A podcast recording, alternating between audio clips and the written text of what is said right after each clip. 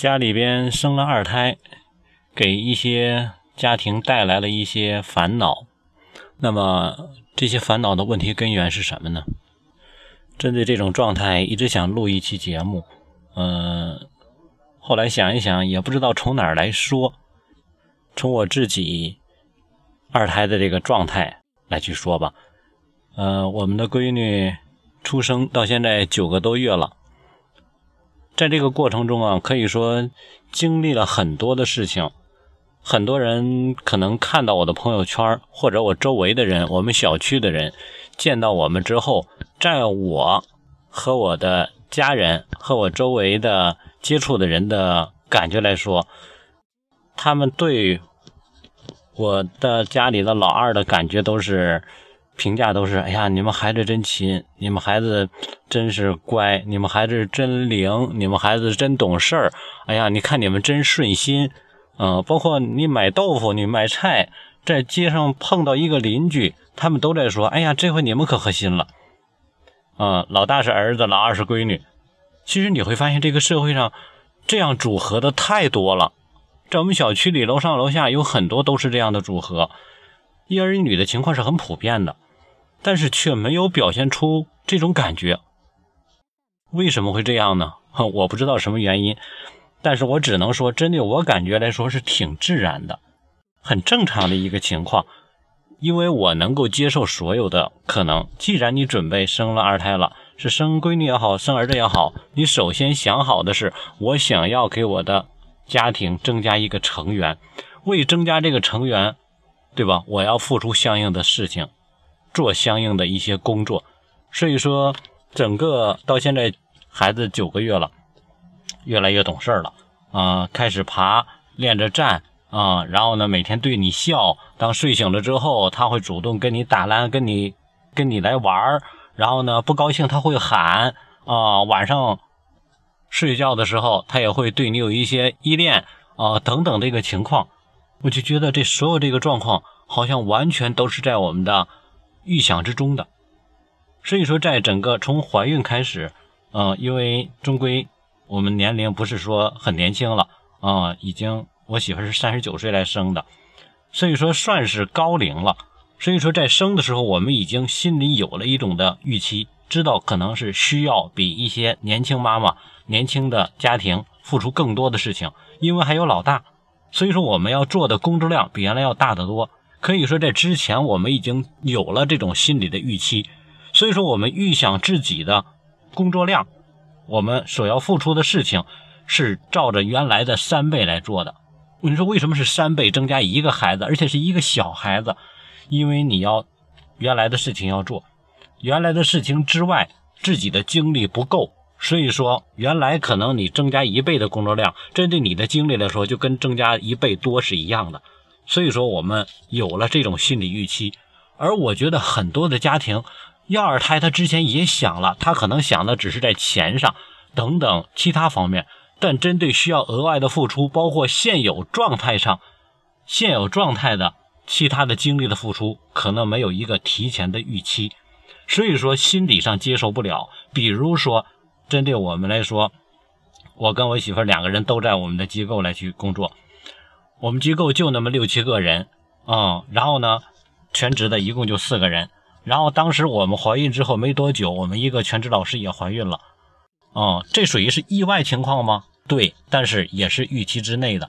因为什么？我们知道，只要一点发生变化之后，全局都会发生变化。所以说，当时我们开始。要了孩子，有了孩子之后，开始怀孕之后，我们的工作量，包括我的，包括爱人的，很多的工作量都在去增加。一是为孩子这块准备，再者我们自己的精力，因为在投入孩子这方面也在降低，哦，包括在家庭方面，所以说在工作方面来说，很多时候我们都在觉得，你看你这块有了自己的个人的事情了，是不是在单位那块你的精力投入就会少一点？其实恰恰相反。我在我们单位很多的一些人都知道，包括很多的家长都知道，很多事情我是不管的。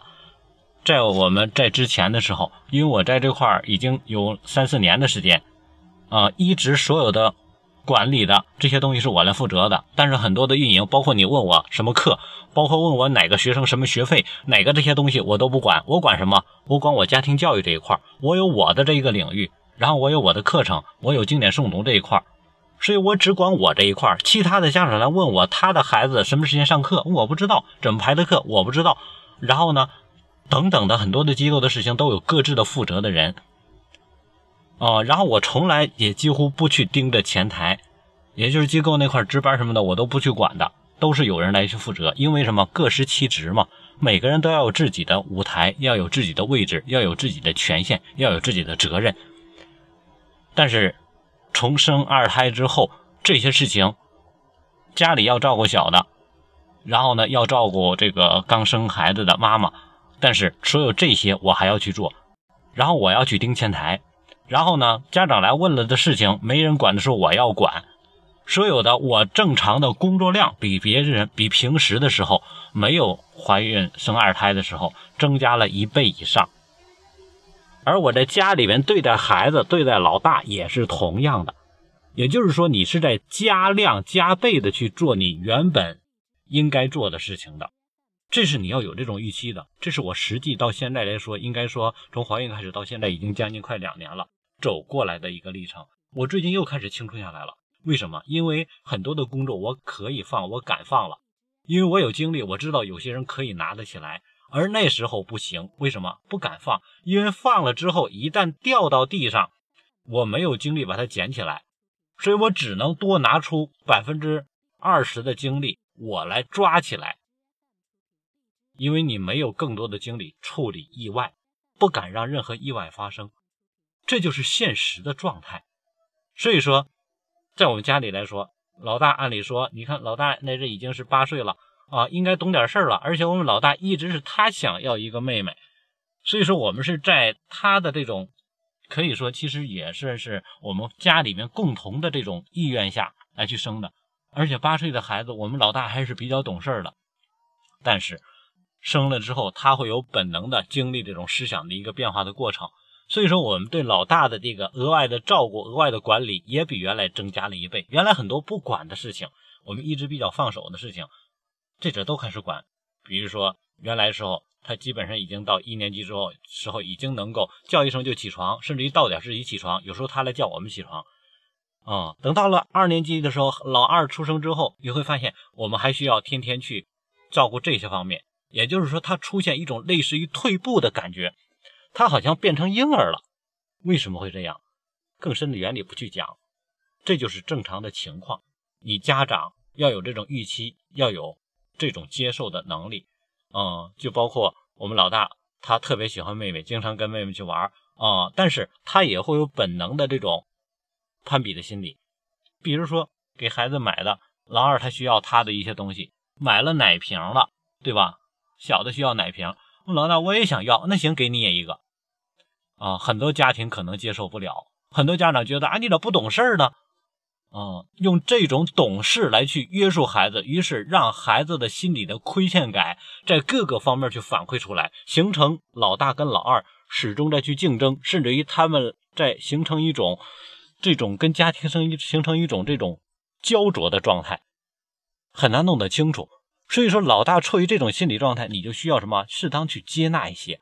所以说，奶瓶给你一个，玩几天没意思，也就不玩了，是不是这样？他只是要有这种感觉而已啊。妈妈生完孩子之后说：“哎，你还记不记得你喝奶？”说不记得。说你看你妹妹就只是喝奶呢。说这回你也给你喝两口啊。然后呢，老大挺不好意思，喝两口之后，啊不好喝，然后说那喝吧，没事再也不喝了。很多家长。他没有让孩子有这种感觉，这种过程，所以说你总觉得他应该怎么样？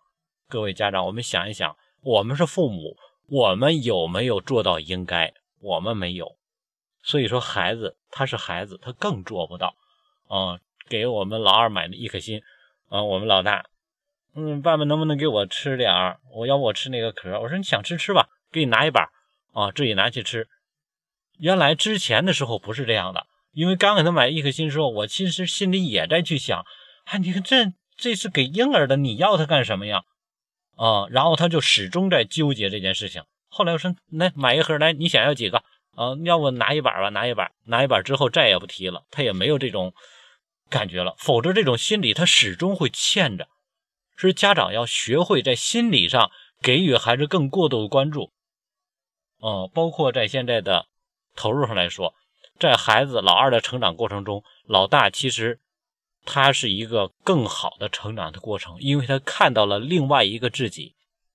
我跟我们老大有时候开玩笑都说：“我说你看你们两个，你老大属于是花钱培养出来的，因为我们老大属于是从小就上早教啊，各种的投入是挺大的。我们老二属于是自然生长，各种方面的话，因为我们发现其实孩子很多的成长。”不需要太大的投入，只要你有这种意识，只要家长你经历过，你有这种知识。所以说，很多人在讲说老大当当什么养，老二当猪养哦，老大当什么养忘了啊？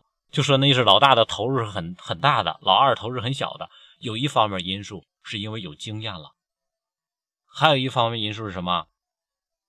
不在意了。所以说，不管哪方面因素，但是我们要知道，老大他是那么养过来的。所以你不要让他站在跟老二同样的位置上，否则他会觉得，因为有了老二，我的生活状态一下回到了解放前。所以你应该有各自的成长的这种什么轨迹，而不应该因为这个而产生变化。这是首先有的这一点。而且一般的来说，家庭能够做到这一点，只是家长心里这一关没有过。所以，通过之前这些状态的解释，我相信很多家长都能够意识到一点：老二的状态是源于什么？家长的心理没有准备好，而且再有一个就是有一些家庭之前培养老大就已经存在着一些问题。这些问题主要集中在就是家长的责任心没有够，没有真正提起来。因为一个家庭，父母双方只要有一个是责任者。他对老大的投入，对老大的关注，能让老大觉得我将来能够成长成为成为什么样的人。他有自己的这种意识主体，他有自己这种意识培养的这个过程。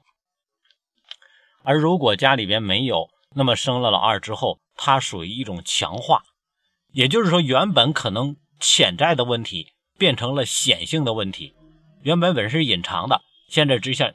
一下凸显出来了，因为什么？因为加剧了，也就是说力度加大了。就比如说，我们说拿吊车来吊东西，比如说五十吨的吊车，它能够开始吊了三十吨的东西啊，这阵儿呢，这个比较费劲一点，因为超过它的这个能力的一半了啊。然后你还要再吊三十吨，那直接的结果，这个吊车可能就是要不然断掉啊，要不然就是被拽倒了。所以说，很多时候是因为额外的一个分量超出了他能够承担的、家长能够控制的这种局面而导致的。所以说，生二胎不是问题，不要把这种问题强加到二胎身上或者老大的身上，让老大跟家长一起来承担责任，这是家长在推卸责任。呃，我们老大在我们老二，呃，大概是。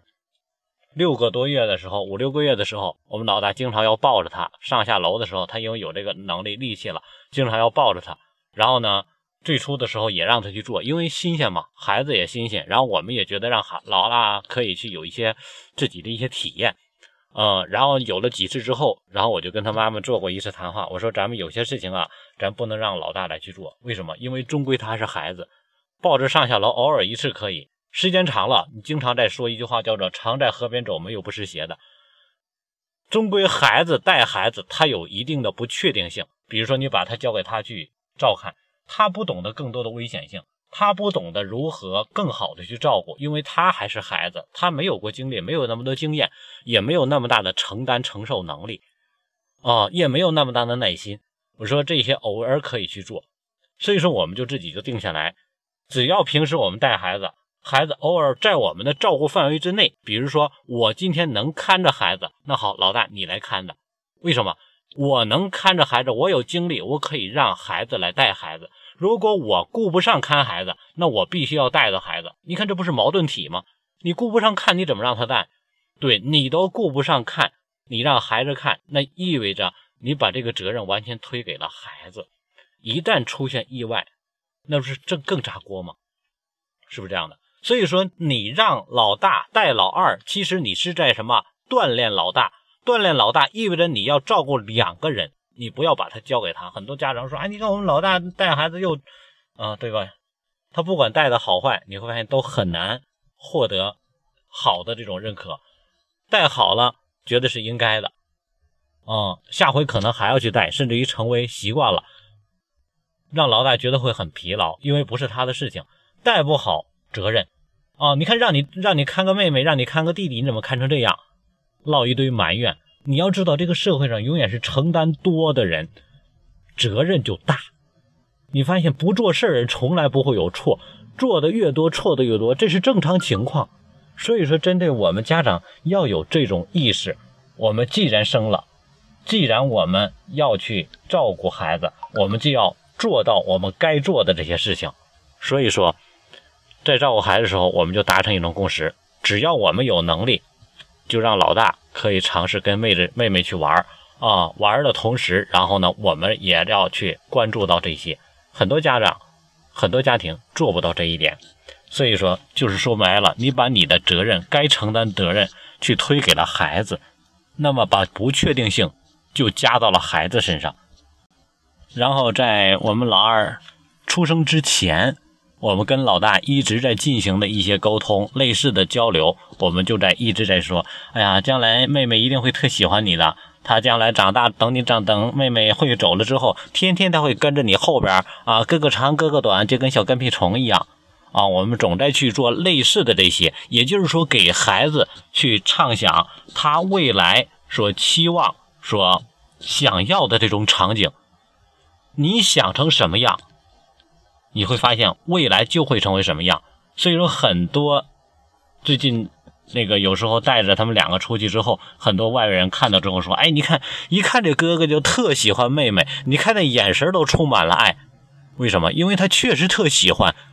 哦，从最初的时候，一个小娃娃，一个小婴儿，什么也不太懂的时候，现在我们老二每次看他哥哥就笑，因为我们跟他妹妹每天在说的也是：哎，你看哥哥多喜欢你啊。”哎，你看哥哥带着你玩，你看哥哥都会哄你啊，你知道吧？双向的东西，我们经常在说，啊，所有的东西都是别人给的这些，他自己并不知道是什么。我们在生了老二之后，曾经最曾经在很早的时候接触过，有两个家长，包括有一个早教的老师都在说，哎，老二将来比老大厉害啊？为什么？是因为老二他有竞争意识，老二生下来之后就有人在跟他竞争。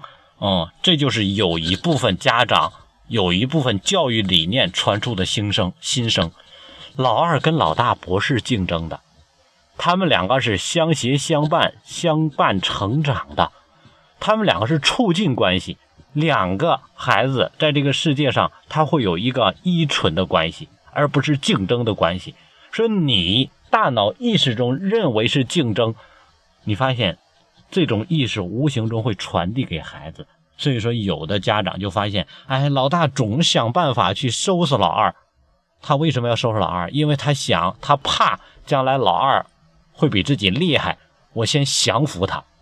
这就是你家长大脑意识中的一些东西，无形中传递给了孩子。而在我们的意识中，他们两个什么是相恋、相恋的、相依恋的关系。而这种关系意味着他们要什么？互相去照顾。所以说，老大去照顾老二，老二去什么？信任并且崇拜老大，这是一种关系。当你把这种意识给到孩子的时候，你会发现他们的关系会不知不觉的发生这些变化。随着年龄的增长，老二的意识越来越有自己的主导意识，老大也越来越习惯跟他的这种关系的相处。这叫一家人。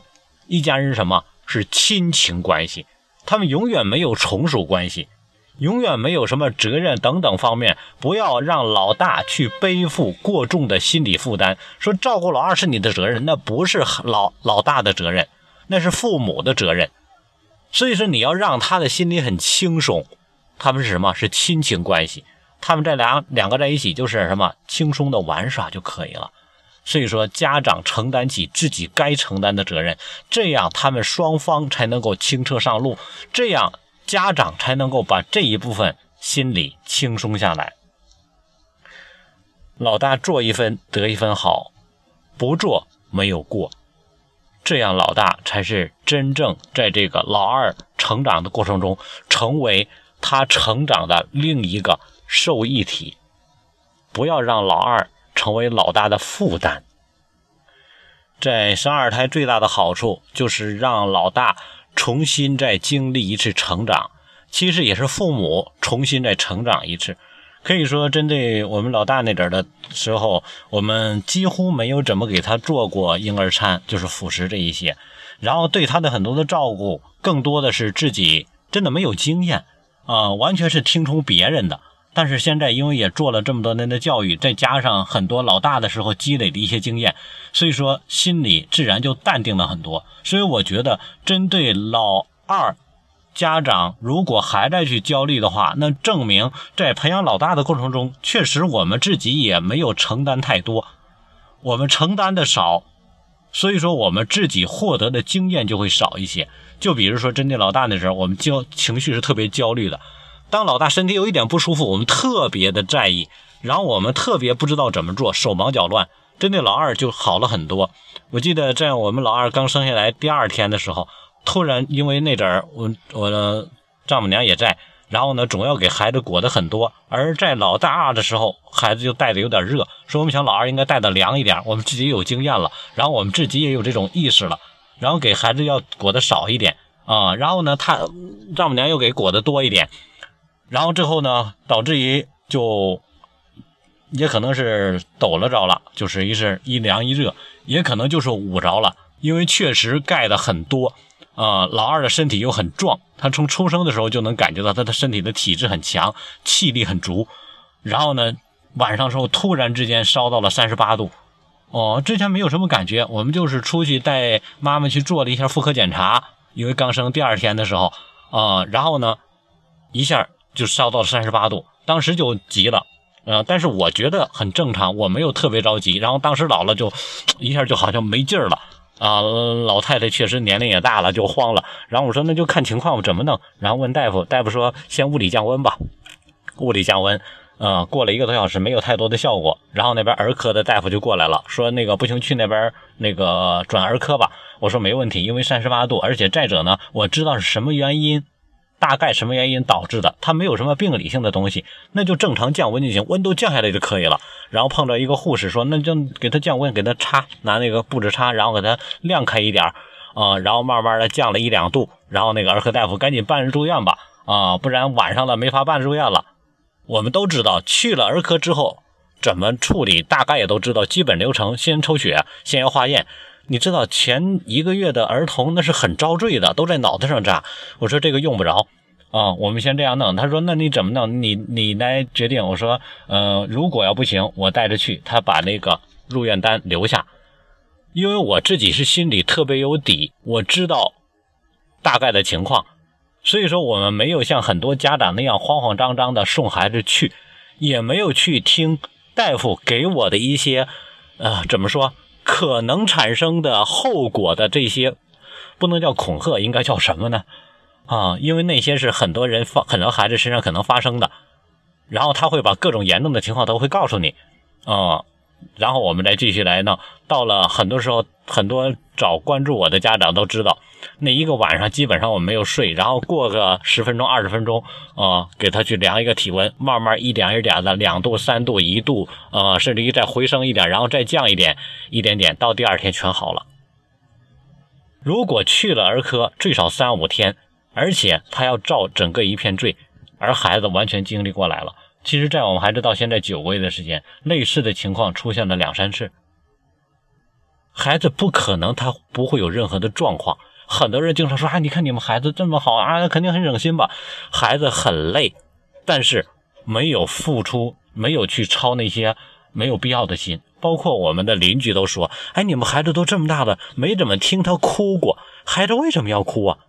只有你家长完全扭背了，或者说没有理解他的意愿，或者孩子不舒服，他才会哭。而我们在楼里边有两三家生孩子，我们对门屋还有楼上，哎呀，天天听孩子哭。我说这晚上他能睡觉吗？对吧？所以说，一个孩子他正常生长的时候，他没有那么大的怨气，这是哪来的？是家长没有去理解到孩子。所以说，做父母是一个修行的过程。做二胎，生了二胎之后，那一定是你在你修行的基础上有一些更深的东西要去深层的去领悟。然后呢，我们老大在我们老二的成长的过程中，他真的就好像又生长了一次一样。他就说：“哎呀，我这这么妹妹怎么这么腻歪呀？”我说：“你小时候也是一样的啊。”哎，那他你看他怎么这样的呀？我说：“都曾经经历过这样的。”于是他看到了，就像照镜子一样，他看到了什么？父母的付出，看到了父母的辛苦。所以你会发现，亲子之间的关系又发生了很多微妙的变化。所以说，带来的二胎带来的是什么？是你家庭的整个意识状态的成长。而不是焦虑的增加，不是说很多的负面的增加。说如果我们家长真正有这种意识，你再去享受这个过程的话，家庭真的更像一个家。